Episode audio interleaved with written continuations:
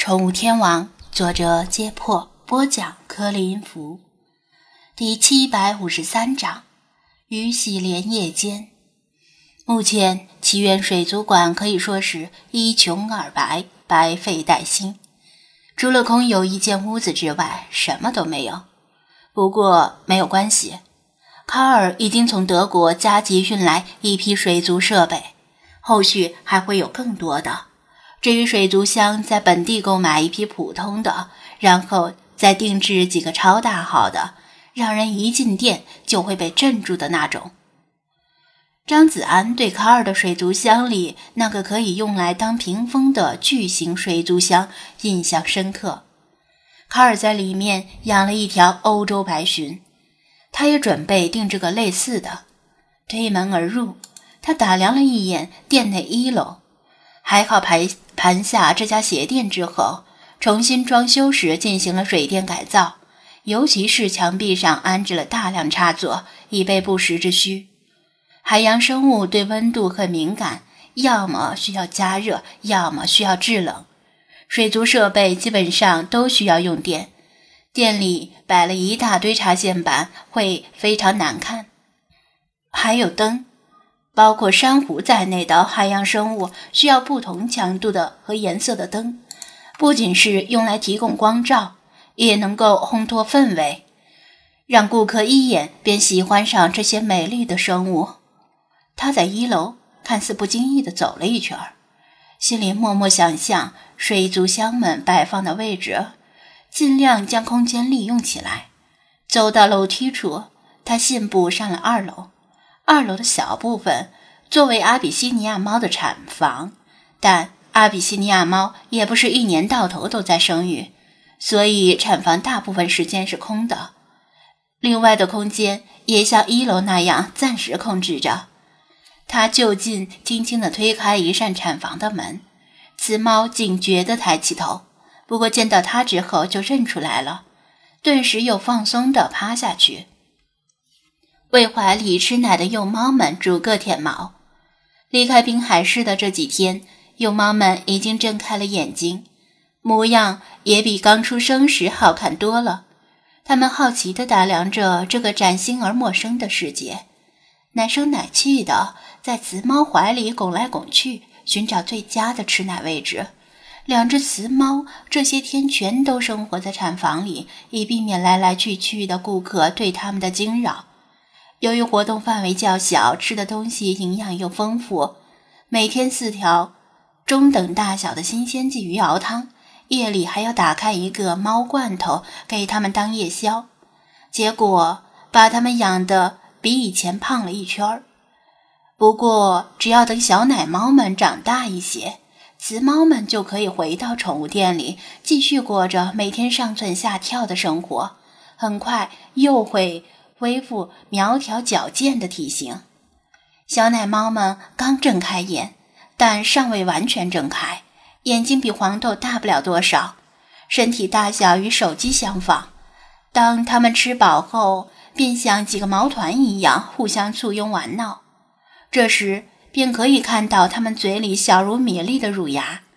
刚出生时的它们，全身毛色都很深，不过随着它们逐渐成长，身体不同部位的毛色也有了深浅各异的变化，额头上的斑纹更加明显，而胸腹和脖颈部位的毛色也越来越浅，特别是脖子下面呈现微微泛黄的乳白色，像是进餐前带了个餐巾。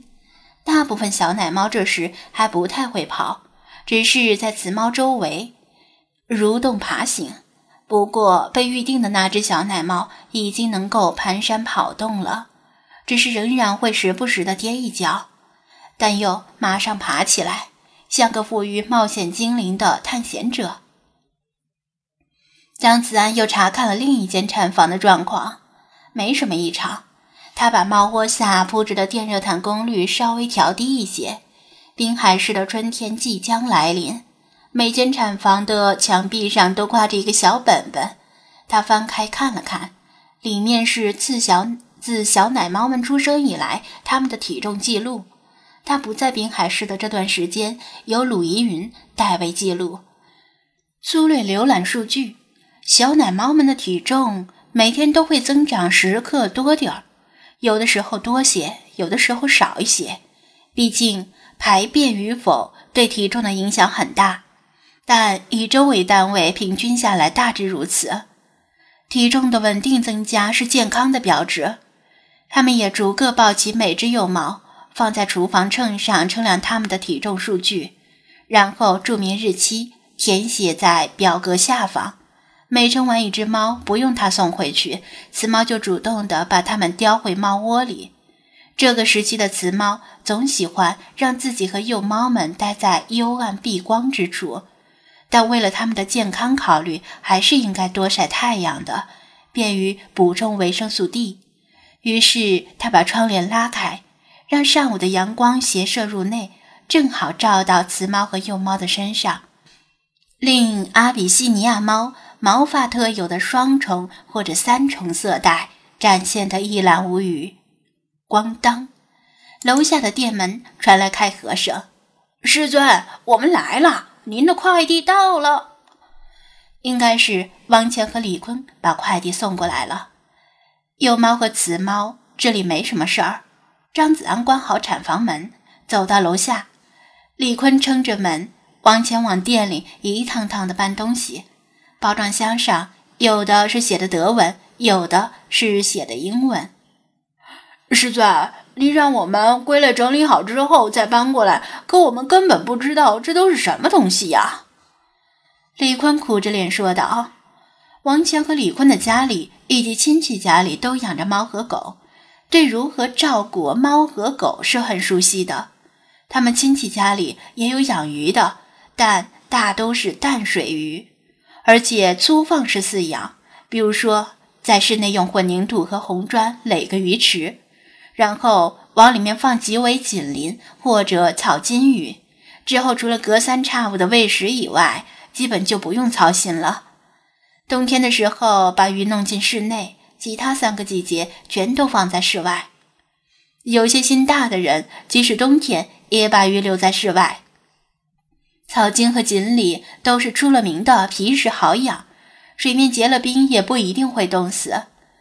从清朝起流传起了一句顺口溜，将老北京四合院的生活描绘得栩栩如生：天棚鱼缸石榴树，先生肥狗胖丫头。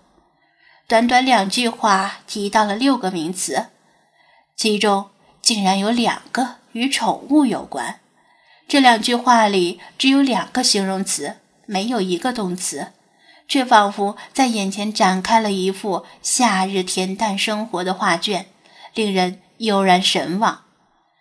老北京人就喜欢在四合院的大鱼缸里养金鱼，格调更高一些的。还会往鱼缸里栽种荷花、睡莲、水草等植物。江南可采莲，莲叶何田田。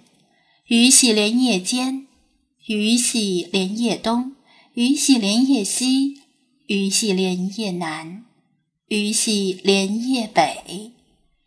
即使不用下江南，甚至不用离开四合院，也能在天棚下。一边纳凉，一边摇着蒲扇，望着鱼戏莲叶间的美景，微微一笑。